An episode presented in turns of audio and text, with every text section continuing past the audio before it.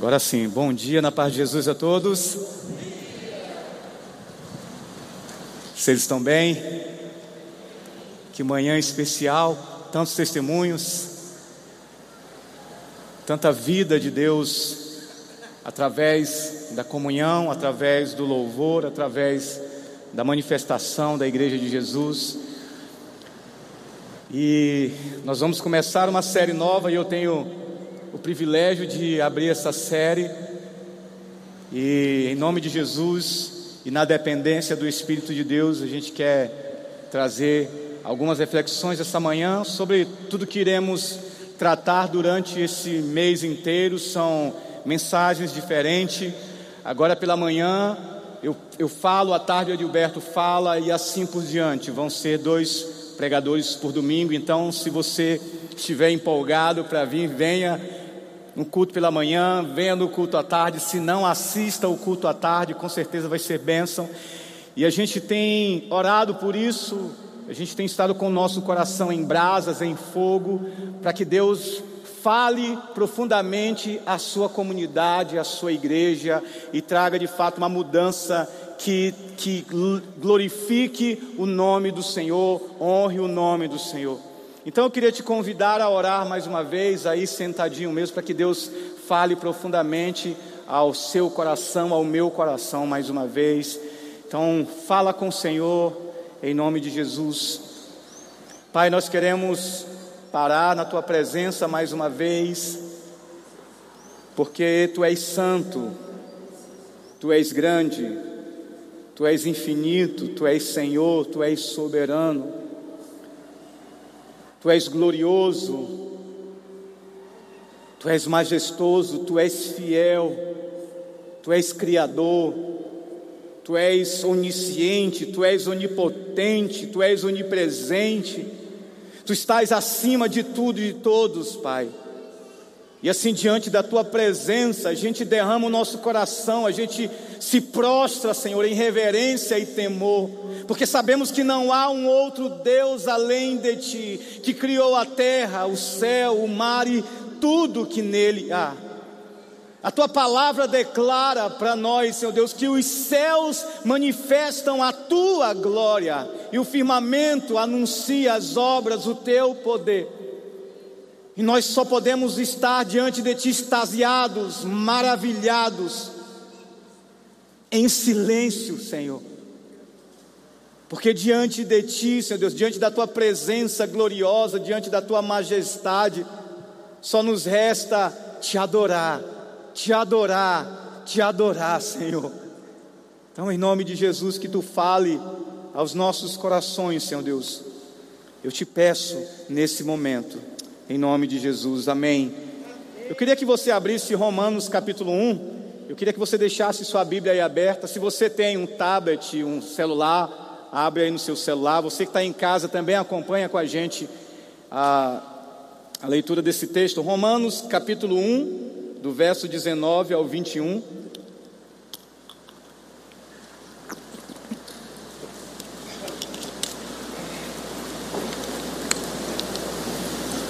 19, capítulo 1, do verso 19 ao 21.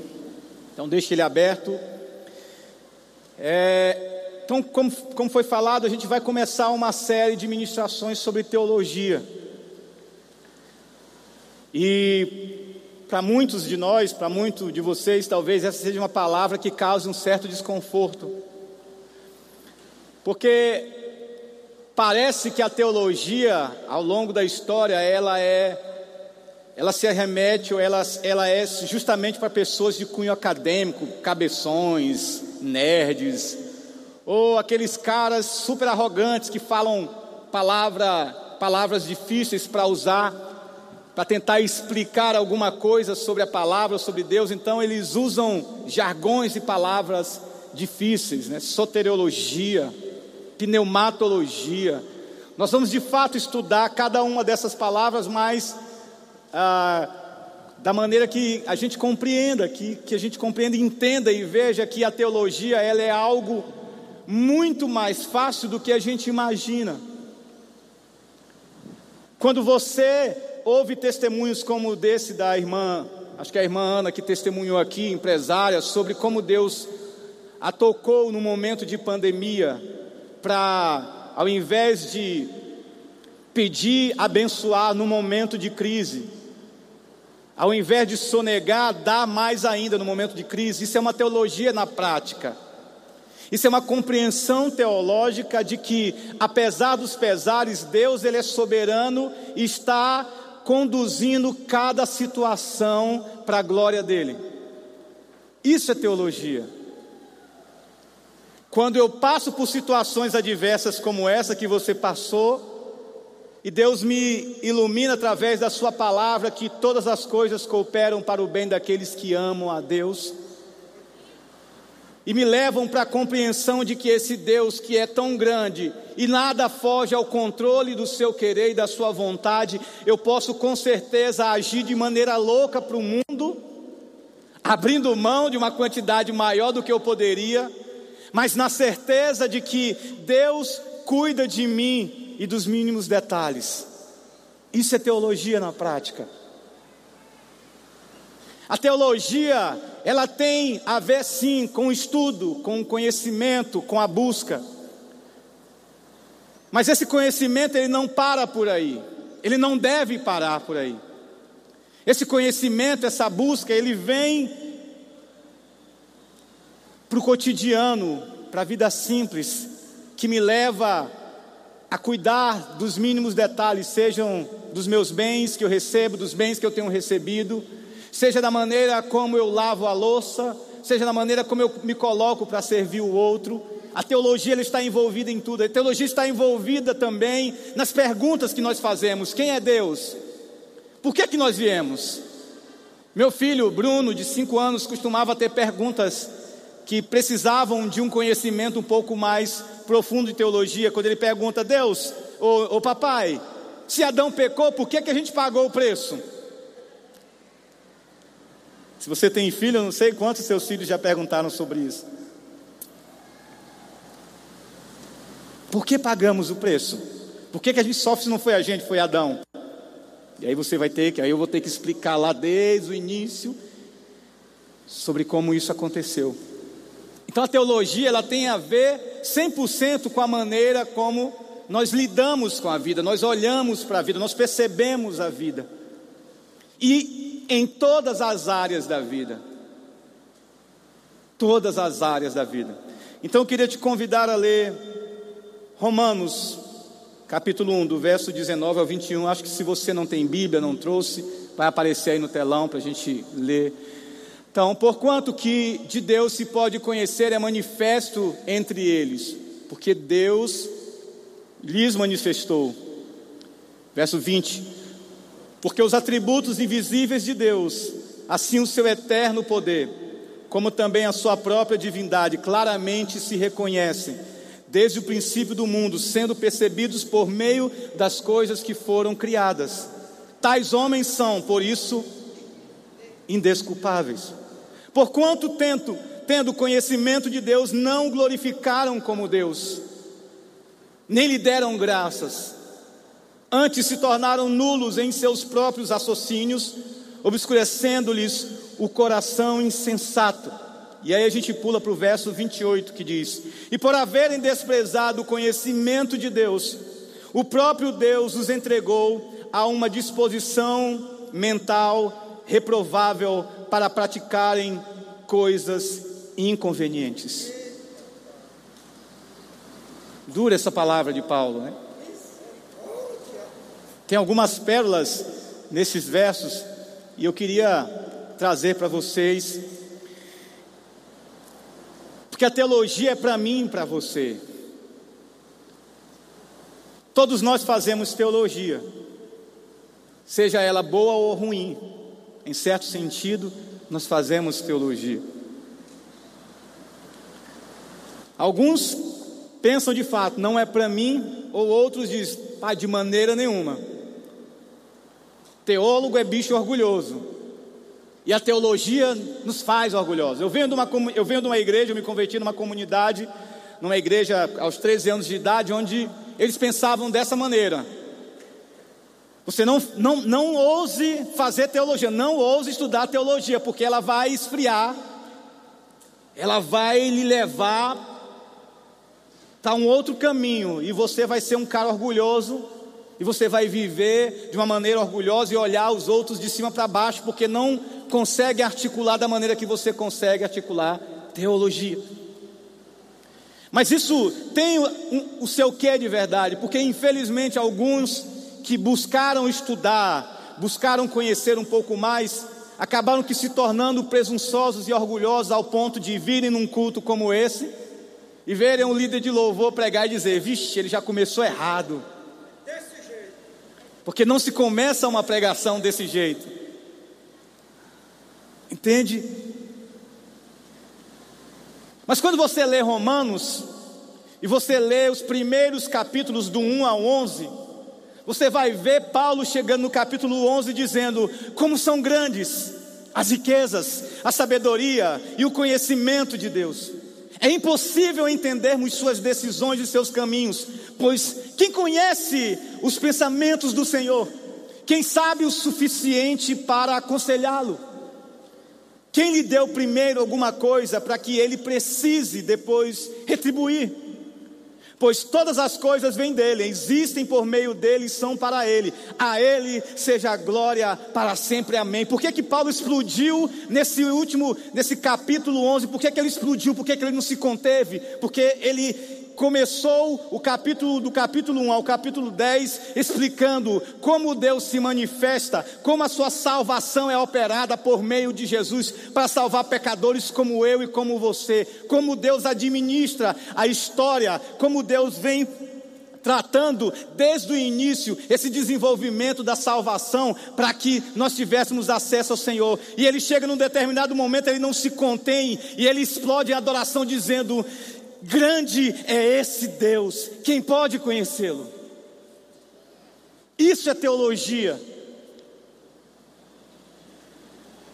É responder em adoração quando você tem um conhecimento de que Deus é grande, poderoso, onipotente, onisciente, e quando esse Deus que é todo-poderoso intervém na sua vida diária, e aí você percebe: Deus está aqui, Deus está agindo. Eu só posso, com muito temor, louvá-lo e agradecê-lo. Eu preciso silenciar diante desse Deus.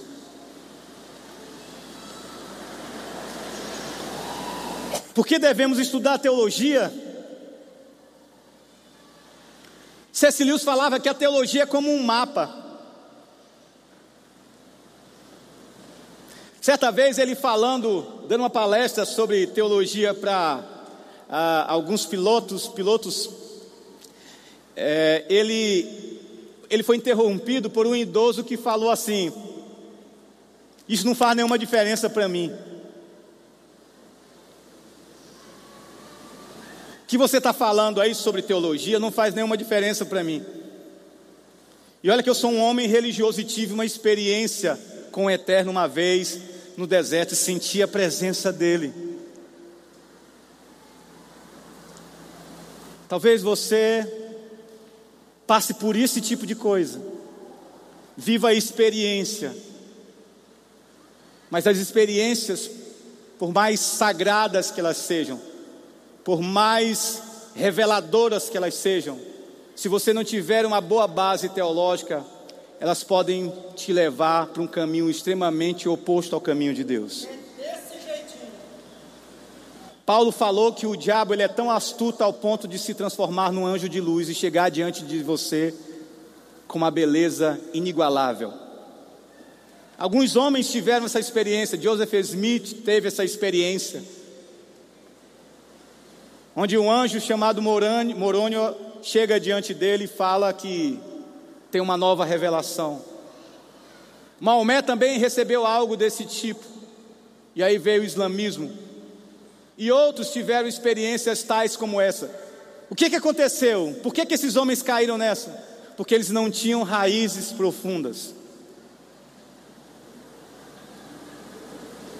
Porque eles não conheciam de fato a Escritura da maneira que deveriam conhecer. Porque na Escritura que Deus me revela quem Ele é e quais são os seus projetos e caminhos. É interessante como pessoas chegam aqui às vezes e dizem assim: a IBC é muito fria. Eu vou para lugar tal porque lá o negócio pega. Porque lá cai fogo do céu. Aqui não. Pessoas vivem por experiências sensitíveis. Mas a, se a sua experiência ela não estiver fundamentada na palavra de Deus, ela possivelmente é uma experiência que perpasse, chegue perto de uma experiência com demônios.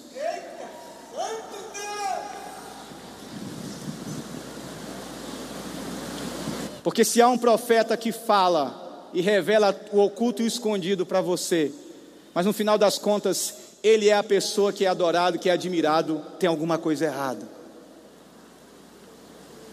Porque tudo que o homem de Deus deve falar deve apontar para Deus e para a sua glória.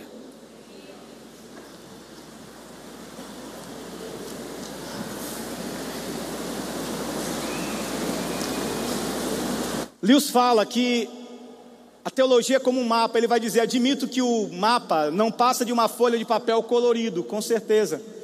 Mas há duas coisas que devemos lembrar a seu respeito. Primeiro, ele se baseia na experiência de centenas de milhares de pessoas que navegaram pelas águas do Oceano Atlântico. Por conta disso, eles têm por trás de si uma grande informação tão reais quanto que se pode ter na beira da praia. Ou seja, tudo aquilo que aqueles homens passaram, eles puderam anotar, escrever e desenhar. Então, o mapa é de fato um testemunho da experiência que eles tiveram ao longo dos anos com o Senhor. Então, em certo sentido, aquilo é parecido com alguém que chega na beira do mar e consegue ver o mar. A teologia, de alguma maneira, Deus fez ou Deus permitiu que nós tivéssemos acesso a ela para termos uma percepção do eterno, para termos um conhecimento de Deus, não um conhecimento exaustivo, porque Deus é Deus, e nós nunca iremos conhecê-lo em sua totalidade, mesmo na eternidade. Mas nós teremos conhecimento bastante para primeiro respondermos a Ele em adoração e em obediência ao Senhor. Segundo, para confiarmos toda a nossa vida e trajetória a Ele.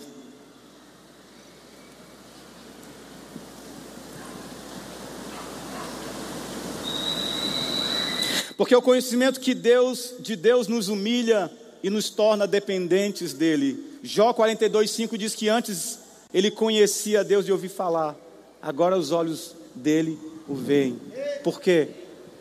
Porque agora a sua teologia, aquilo que ele conhecia de Deus, veio para a sua praxis, veio para o seu cotidiano.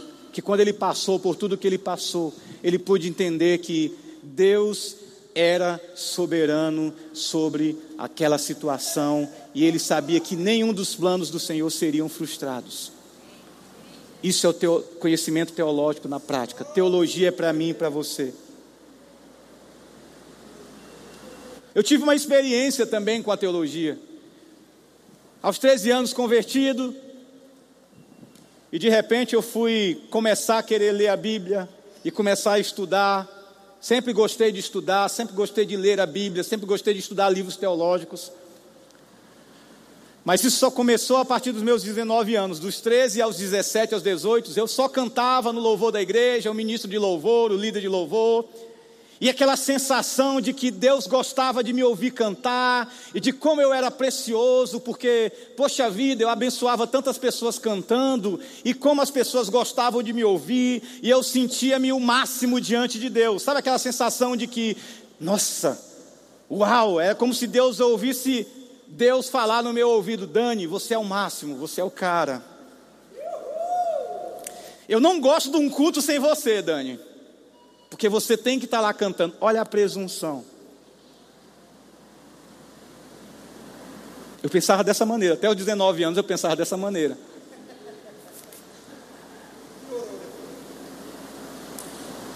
E aí eu fui trabalhar numa loja chamada Juerp, é o novo, né? Trabalhei na Juerp, lá de São Luís do Maranhão, casa das, das igrejas batistas do Brasil. E aí eu fui apresentado para um pequeno livro de teologia do Arthur W. Pink. Se você quiser anotar, anota aí, que eu acho que vai ser, se você gosta de ler. Chamado Os Atributos de Deus. E esse livro ele começa com um negócio meio que inquietante. Ele começa dizendo que Deus ele é sozinho. A solidão de Deus é o primeiro atributo que ele começa a trabalhar nesse seu livro teológico. E aí eu já achei estranho para dizer, opa, tem um negócio esquisito aqui, mas vamos lá. E ele começa a explicar que Deus é sozinho e único em todo o universo, porque não tem ninguém semelhante a ele. E antes de todas as coisas existirem, Deus era Deus autossuficiente, satisfeito nele mesmo.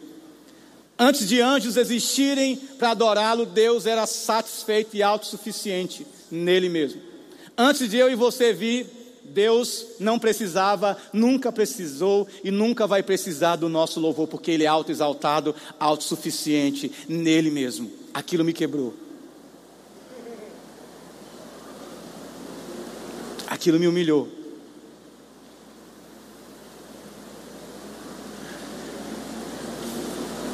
E aquele foi um, aquele momento foi uma das experiências fortes que eu tive com Deus. Porque eu era um arrogante diante de Deus, achando que eu era tão especial, tão precioso. E Deus me mostrou de fato que eu não era absolutamente nada. E nada daquilo que eu fazia acrescentava alguma coisa para a glória de Deus. Nada. Quando você vai ver um pôr do sol nas dunas, você vai contemplar o pôr do sol. Você não você não consegue deixar de não admirar e de não agradecer, exaltar. Isso isso lhe dá um prazer, não é não? Você fica alegre com isso para dizer, caramba, que pôr do sol. Mas você não, você não acrescenta nada à glória do sol. Você não pode acrescentar nada à glória do sol. Agora, uma coisa acontece com você. Você con continua querendo admirar o pôr do sol. Este é um pequeno exemplo de como funciona para nós na resposta a Deus em adoração. De que nós não podemos acrescentar nada a Deus, porque Deus é completo.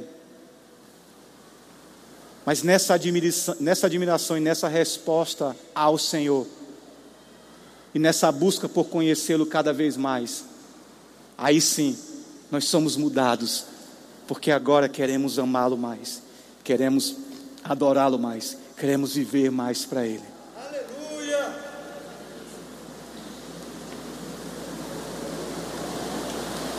Então vamos ouvir um pouco mais o texto. Romanos capítulo 1, se você está com sua Bíblia aberta. Eu queria caminhar rapidinho para comentar alguns textos. Sabem a verdade a respeito de Deus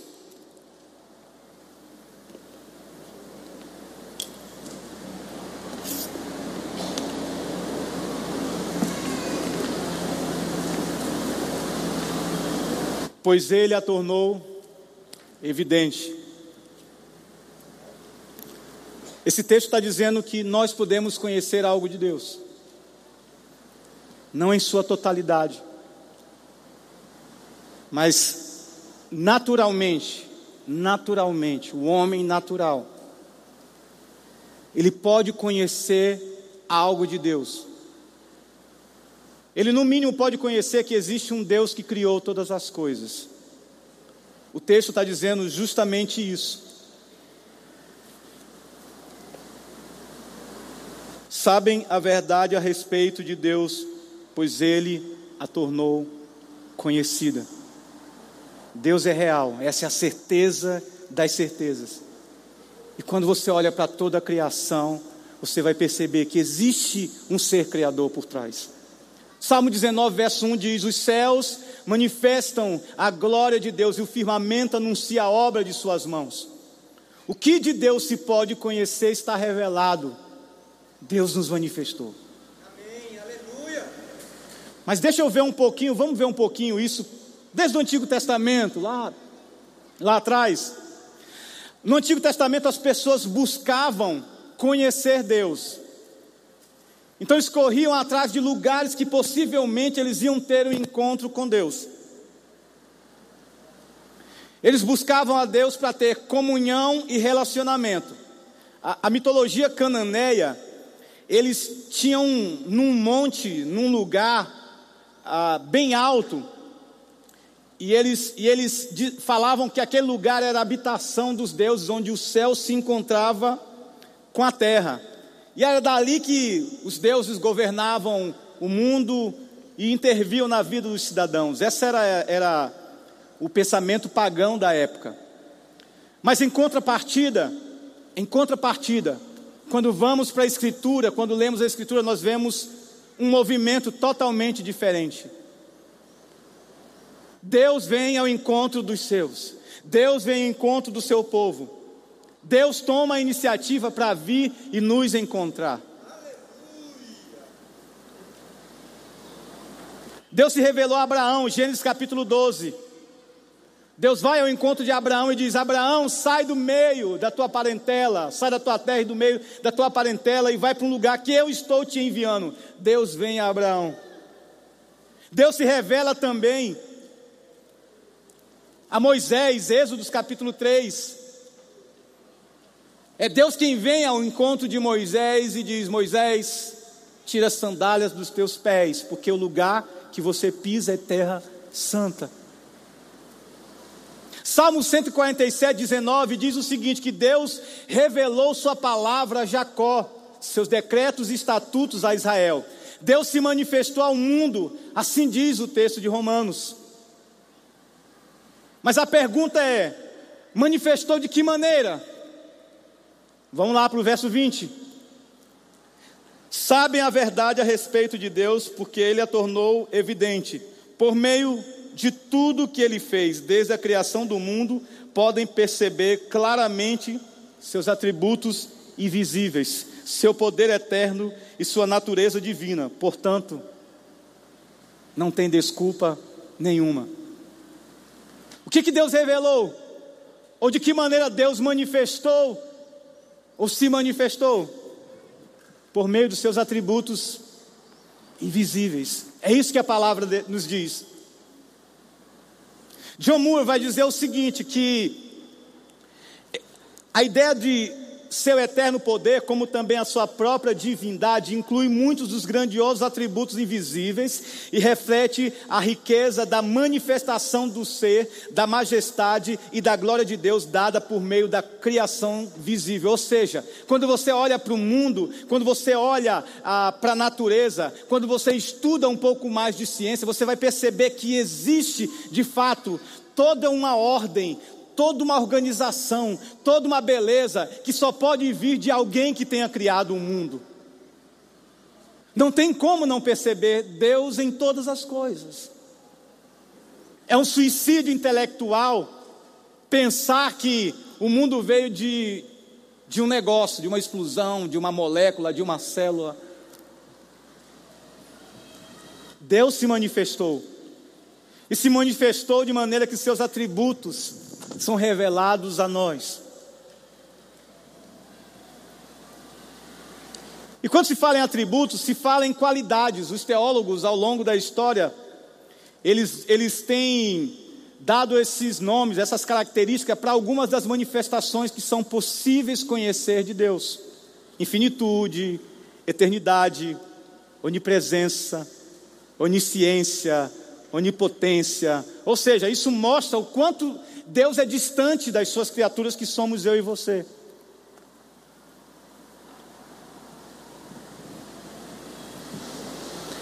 E eles classificaram esses atributos em de duas maneiras, os comunicáveis e os incomunicáveis. Por exemplo,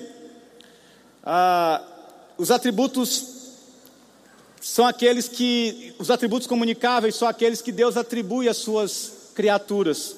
Como, por exemplo, santidade. Você vai ler em Efésios 5:1 que ele vai dizer: "Sede, portanto, imitadores de Deus como filhos amados".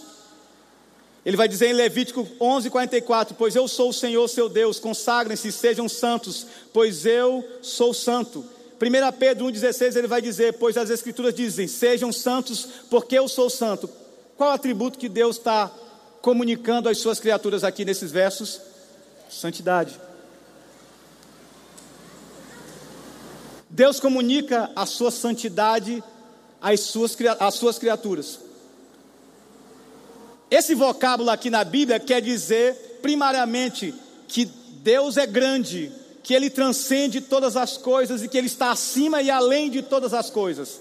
Nesse aspecto, santidade de Deus é incomunicável. Mas no, no aspecto da comunicação, ele está falando sobre a pureza e a excelência, a moral e a ética. Isso nós podemos ser no nosso cotidiano. Nós podemos ser puros na nossa maneira de tratar e ver o outro. Nós podemos ser éticos na nossa maneira de tratar os nossos negócios no cotidiano. Nós podemos muitas vezes até abrir mão daquilo que é um direito legal para a manifestação da glória e da graça de Deus. Outro atributo comunicável de Deus para nós, o amor. Efésios 5,2 diz: diz: Vivam em amor, seguindo o exemplo de Cristo que nos amou e se entregou por nós como oferta e sacrifício de aroma agradável a Deus. Deus é amor, mas Ele comunica esse atributo a nós, porque nós podemos amar uns aos outros. E quando nós amamos uns aos outros, Deus se revela real ao mundo. Outro atributo comunicável, bondade. Colossenses 3,12 diz: Portanto, como povo escolhido de Deus, santo e amado, revistam-se de compaixão, bondade, humildade, mansidão e paciência. Atributos comunicáveis que são comunicados a nós por Deus. Justiça. Amós 5,24. Quero que a justiça corra como as águas. A justiça pode correr como águas entre nós.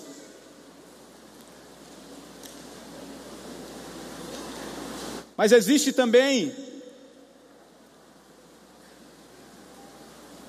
os incomunicáveis.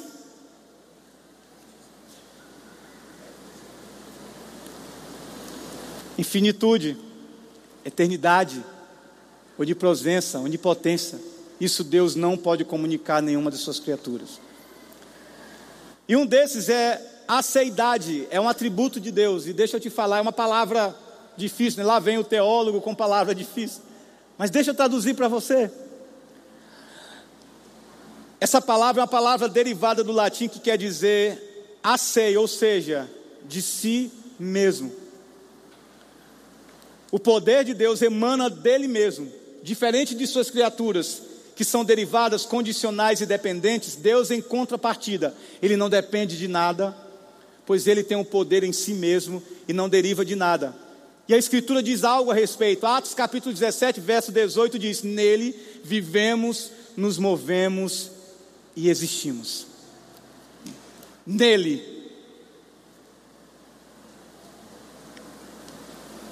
Mas a gente pode conhecer um pouquinho desse Deus, sim. Semanas atrás eu estava ouvindo a entrevista de um de um cantor, cantor gospel famoso, talvez vocês cantem muitas das músicas dele, de um grupo famoso.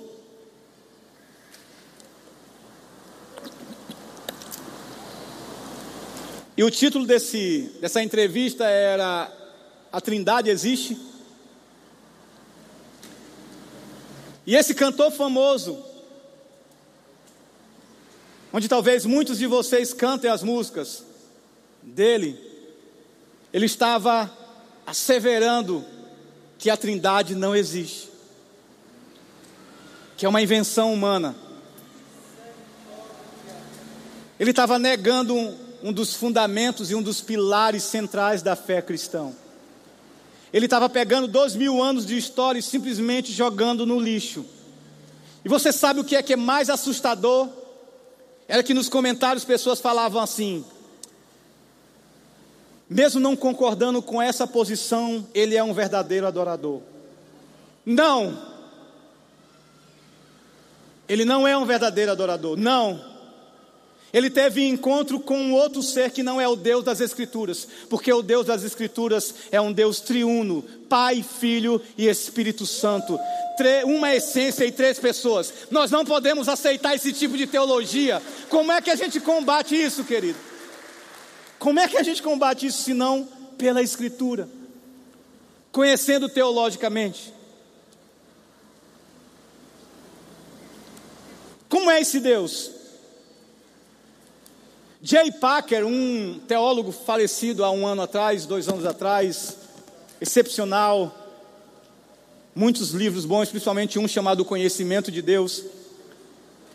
Ele fala em um dos seus livros, Oração do Dever ao Prazer, ele fala o seguinte: Deus é um Deus pessoal. Ele é um ser que fala de si mesmo, como eu. Êxodo 3,14, ele se apresenta: Eu sou o que sou, eu sou o Deus de vocês. E ele se dirige aos seres humanos como vós. Isaías 61, 6 vai dizer: Porém vós sereis chamados vós. Ou seja, Deus se apresenta como eu e nos chama de vós. Pessoalidade. Ele é o Deus que está aqui por ser pessoal. Ele se comunica conosco por meio de Sua palavra. E nós nos comunicamos com Ele por meio da oração. Por ele ser pessoal, é que tudo isso se torna possível. Deus fala conosco por meio da Sua palavra e nós falamos com Ele por meio da oração. O Deus que nós servimos é um Deus pessoal. Caminhou, andou, chegou perto de nós. E aí ele vai dizer: Deus também é plural. Lembra de Gênesis, capítulo 1, verso 16? Façamos, façamos.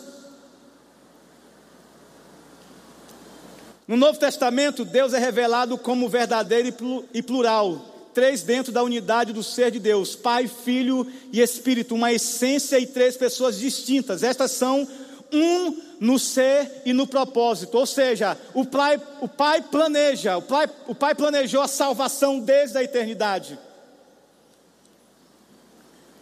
O filho vem e executa, se entrega, morre, vive uma vida perfeita, cumpre a lei, paga o preço, ressuscita.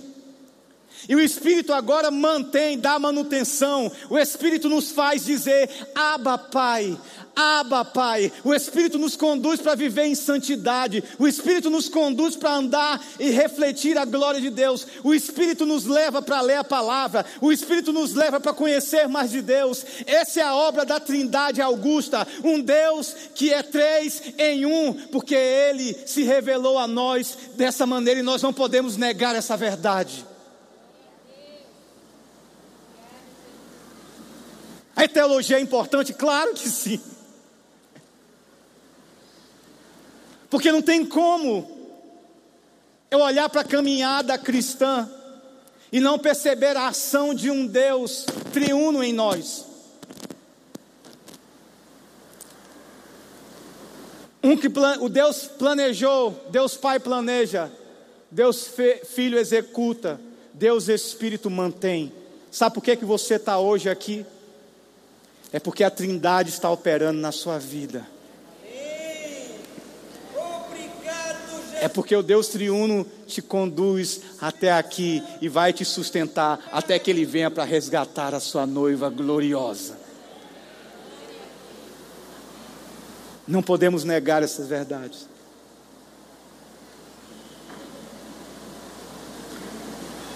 Podemos ter certeza disso? Claro que sim.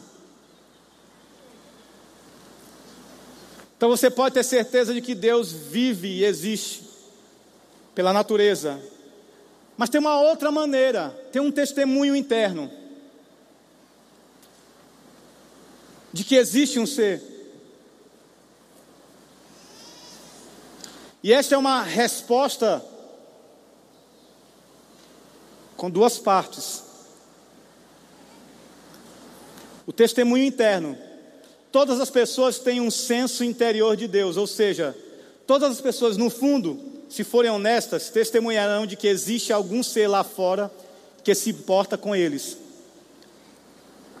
Vamos ver alguns textos? Talvez apareça aí. Eclesiastes 3, 11 diz o seguinte: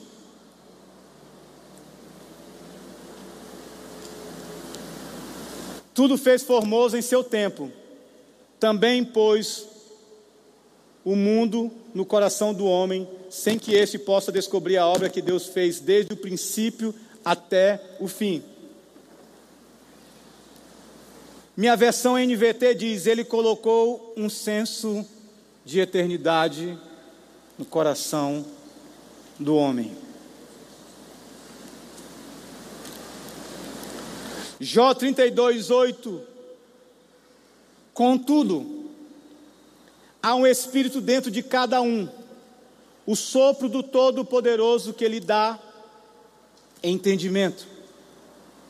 Atos 17, 28, pois nele vivemos, nos movemos e existimos, como disseram alguns dos seus próprios poetas, somos descendência dele.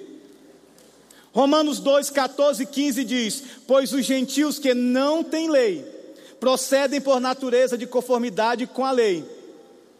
Não tendo lei, servem eles de lei para si mesmos. Estes mostram a norma da lei gravada no seu coração, testemunhando-lhes ou defendendo-se. Ou seja, quando você vai em algum lugar remoto, onde lá eles não conhecem a Deus, isso aconteceu com muitos missionários. Tem um livro chamado Fator Melquisedeque que é impressionante. Onde Don Richard vai falar sobre as experiências e várias experiências de missionários que chegaram em lugares inalcançados, inacessíveis, e ao chegar lá e se depararem com tribos, com pessoas que nunca tinham ouvido falar de Deus, mas que tinham, de alguma forma, leis que pareciam com as leis de Deus. Mesmo que sejam leis para um Deus diferente, mas que eram parecidas.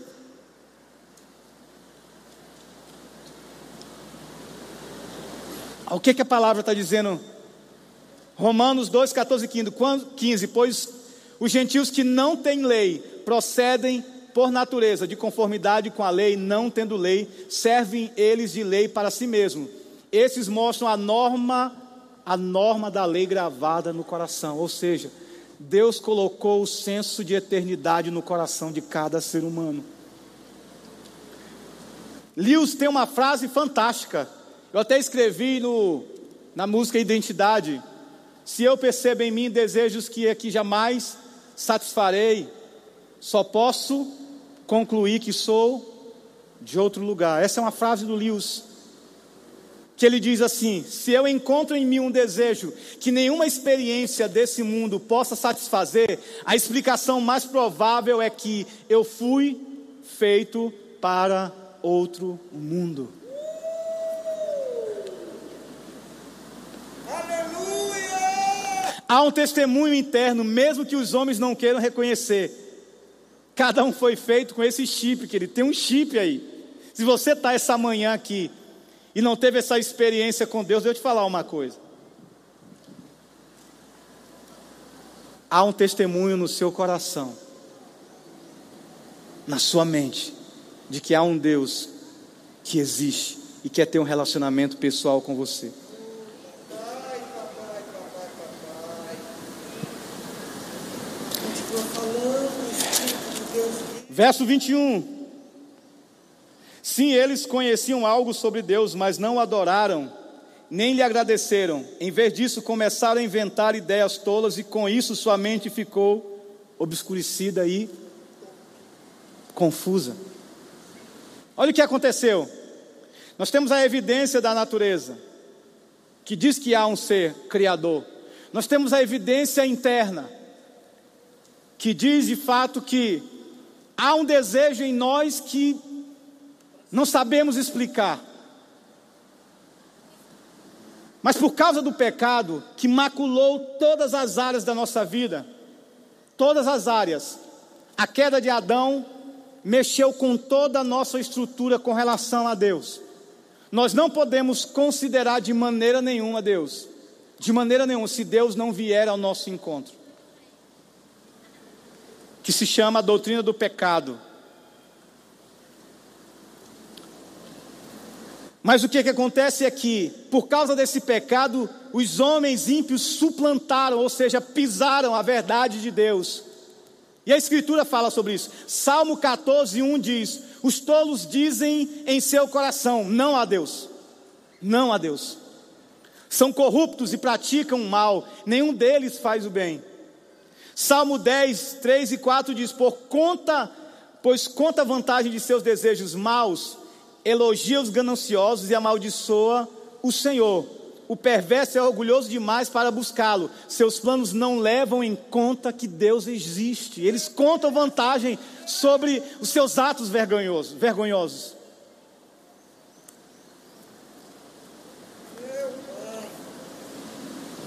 Contudo, irmãos, Deus não se deixou ficar sem testemunho de si. Atos 14, verso 17 diz: fazendo bem, dando-vos do céu chuvas e estações frutíferas, enchendo o vosso coração de fartura e alegria.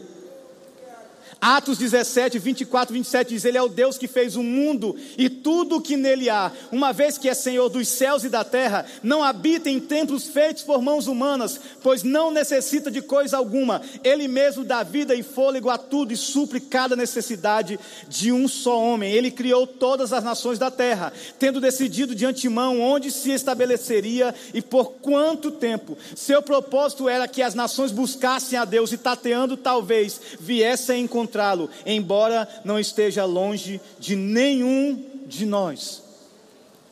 Então nós temos o testemunho do mundo, nós temos o testemunho interno, mas há um testemunho que é maior do que qualquer esses, testemunho da palavra de Deus.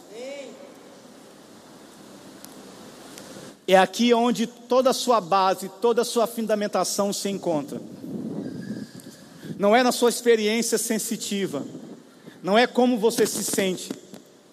Porque cada uma dessas experiências, elas não te levam à salvação, elas apontam um caminho para a salvação. A teologia é esse mapa. Ela não é a salvação em si, ela é o caminho que te leva para a salvação. E quando nós falamos de evidências externas e internas, essas nunca vão substituir, querido, a revelação da palavra de Deus, que é verbal. Deus fala com o seu povo, Deus fala conosco, e é aqui que ele manifesta a sua vontade. É aqui que Deus se encontra, ou fala aos nossos corações, e nos leva a entender que éramos pecadores, destituídos de glória, pecadores que mereciam o inferno, mas Deus, em Sua infinita graça, bondade e misericórdia, decide vir ao encontro de pecadores como nós e se revela como Salvador, e nós cremos nesse Salvador, e agora não existe mais condenação, porque ao confiarmos toda a nossa vida em Cristo Jesus, agora só nos resta a perspectiva da glória eterna de Deus que está preparada para nós que cremos nele. Essa é a mensagem de Deus, essa é a mensagem do Evangelho de Jesus Cristo.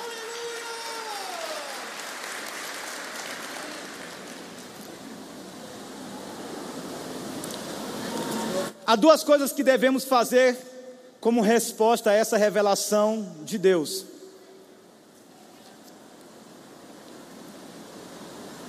Duas.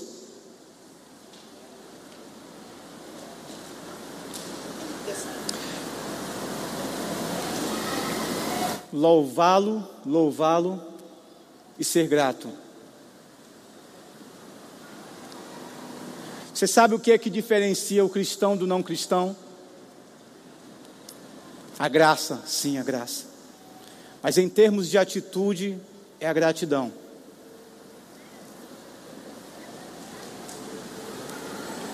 Teólogos usam termos de graça comum e graça especial. O que quer dizer isso? Graça comum tem a ver com tudo que nós recebemos de maneira geral: chuva, as estações bem definidas, trabalho, o pão diário, talvez um aumento nas, na renda. É, de vez em quando cristãos têm crises. Por que, que fulano tem e por que, que eu não tenho? Salmo 73, Asaf tem essa crise. Por que, que eles prosperam e eu não? Se eu te sirvo. E teólogos vão definir isso como graça comum, aquela graça que é dada a todos. Eu, como músico, como cantor, eu olho para um cara como Michael Jackson e digo: por que, que Deus deu tanto para o Michael Jackson e não deu, deu tão pouco para mim? Né? Essa era a pergunta. Ele não conhece o Senhor. Mas sabe qual é a diferença? É que tudo aquilo que eu recebo, tudo aquilo que eu e você recebemos como cristãos, nós sabemos que é das mãos do Eterno, que não tem a ver com a minha capacidade, que não tem a ver com a minha maneira de administrar, que não tem a ver com o meu próprio esforço,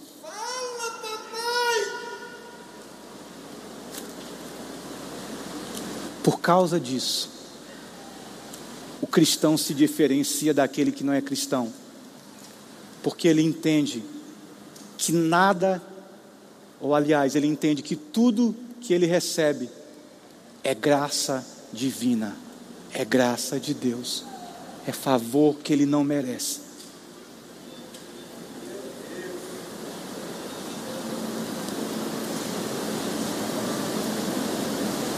Sejam eles coisas boas ou coisas ruins. Ele consegue enxergar a mão de Deus em tudo, porque ele sabe que Deus tem os seus planos bem feitos, Deus é bom, e apesar de estar tá tudo ruim, de estar tá tudo quebrando, ou de estar tudo dando certo, ele diz: Eu sei que Deus está operando algo, é Deus que está fazendo algo em mim. Sabe como é que o ímpio responde?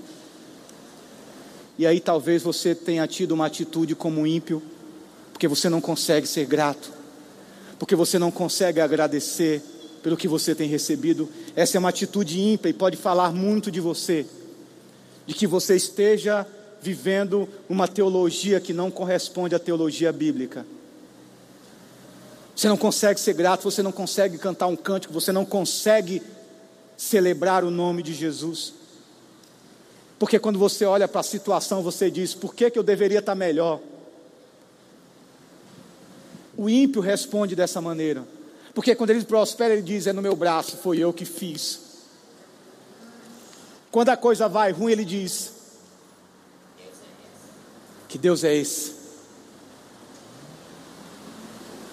Entendeu a diferença?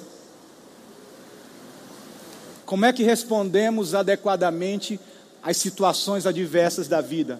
Quando nós entendemos pela Bíblia que Deus tem o controle de todas as coisas na mão e todas as coisas cooperam para o bem daqueles que amam a Deus segundo o seu propósito. O que é que Paulo está dizendo isso? Paulo está dizendo que todas as coisas cooperam para o bem daqueles que amam de Deus. O bem é que Deus está te conduzindo para parecer mais com Jesus Cristo. Quando as coisas vão bem, Deus está conduzindo você para parecer mais com Jesus. Quando as coisas vão mal, mal, Deus está te conduzindo para parecer mais com Jesus, para que todas as coisas, sejam elas boas ou ruins, deem glória ao nome nome de Deus.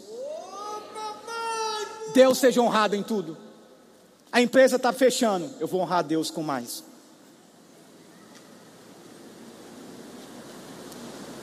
Isso é teologia na prática. Isso é teologia de verdade. Eu queria pedir para a banda entrar e a gente vai encerrar. As coisas criadas, mundo, pessoa, natureza, universo, tudo isso são meios que nos levam à percepção de Deus. Mas a Bíblia fala: por isso tais homens são indesculpáveis, não há desculpa. Tendo conhecimento da existência de um Deus Criador, pois tudo ao redor indica, aponta, sinaliza para a existência de um Deus que é Criador de tudo, ao invés de por meio desse conhecimento, glorificarem a Deus e serem gratos, raciocinaram e anularam de, de sua mente Deus, eles tiram Deus da equação. não consideram na equação, envaidecidos de si mesmos, tornaram-se insensatos e ignorantes, dizendo em seu coração: Não há Deus. Seu coração se tornou obscurecido, sem percepção nem sensibilidade. Insensatos se tornaram. Aonde você está essa manhã?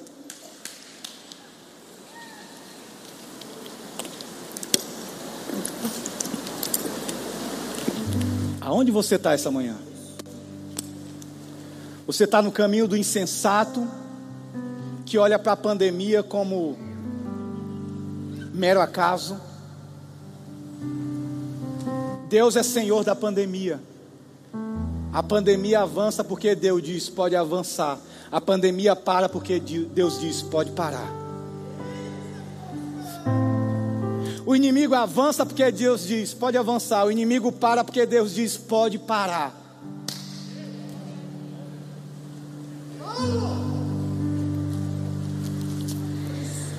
Aonde você está essa manhã?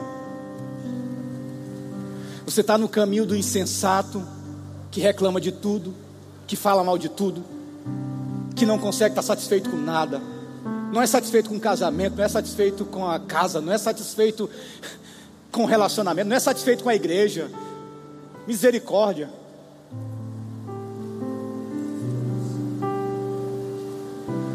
Ao invés de insatisfação, ore. Ao invés de murmuração, cante. O justo responde dessa maneira, orando, cantando e agradecendo.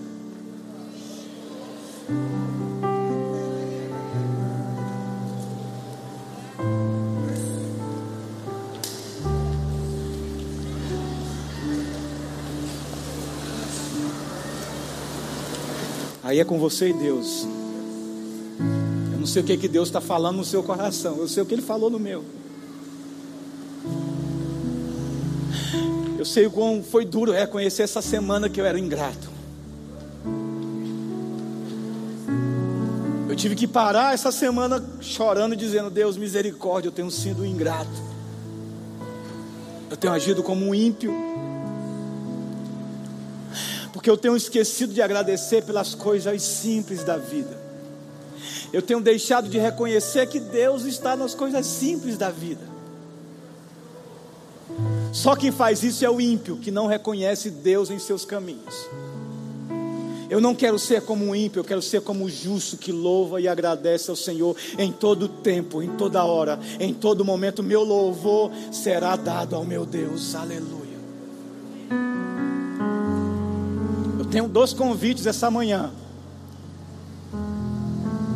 O primeiro convite é o convite para o arrependimento. Você que conhece a Deus e tem vivido de maneira ingrata, reclamona, murmuradora.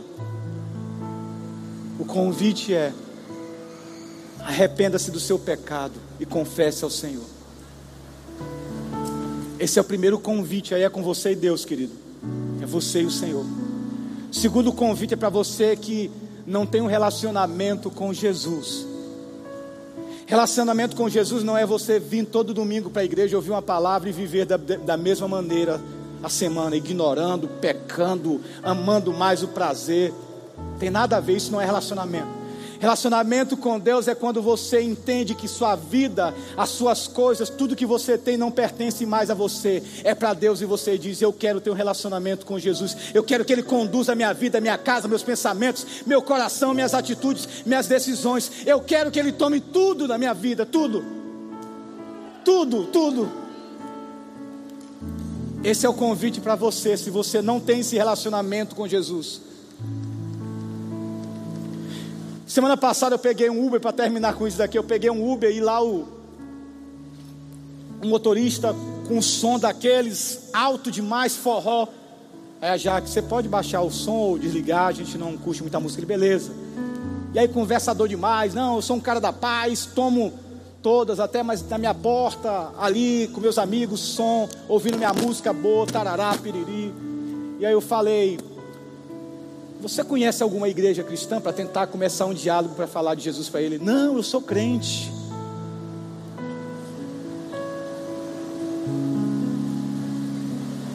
Eu sou crente. Vou na igreja fulano de tal, todo domingo eu estou lá.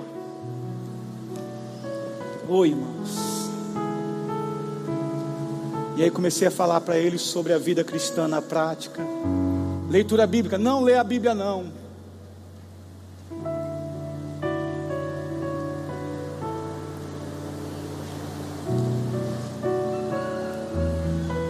Você se encontra desse jeito, confessando um cristianismo que não vive na prática. Você está tão perdido como o ateu que não conhece a Deus. Eu tenho que ser honesto com você. Porque a obra do Deus triuno em nós é uma obra que começa, tem continuidade e vai terminar não fica no meio do caminho, ela vai terminar, porque aquele que começou a boa obra, ele vai completar, ele vai completar, querido. Então, esse é o meu segundo convite. O primeiro convite é para você se arrepender em nome de Jesus da sua murmuração, da sua falta de gratidão. E a segunda é para que você venha correndo desesperado para Jesus e diga: Eu quero esse Jesus. Tem alguém aqui essa manhã para dizer isso? Eu quero, eu quero. Eu quero compromisso com esse Deus, eu quero compromisso com Jesus. Se você tiver, levanta a mão. Aí. Amém. Amém. Alguém mais? Alguém mais? Amém. Amém. Amém. Amém. Romper com o mundo e viver para Deus. Romper com o diabo e viver agora na dependência do Espírito de Deus. Esse é o chamado de Deus para a sua igreja. Esse é o chamado de Deus para você. Amém. Tem mais um ali. Amém. Glória a Deus. É festa, querido. É festa. Aleluia. Aleluia. Louvado seja o nome do Senhor. Glória a Deus. Glória a Deus. Glória a Deus. Vocês podem vir aqui na frente, você, se não se sentir constrangido, vem aqui na frente para a gente orar junto com você. Igreja, fica de pé. Vamos terminar adorando ao Senhor. A resposta do povo de Deus para isso agora é adoração. É adoração. Então vem para Jesus, vem, vem para Jesus, vem. Uh! Pode aplaudir.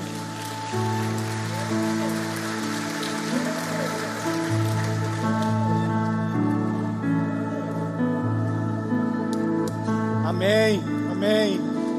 Louvado seja o nome de Deus. Louvado seja o nome do Senhor.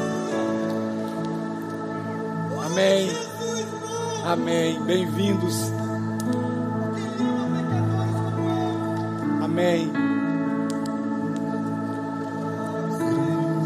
Eu queria que você olhasse para essas pessoas que estão aqui na frente.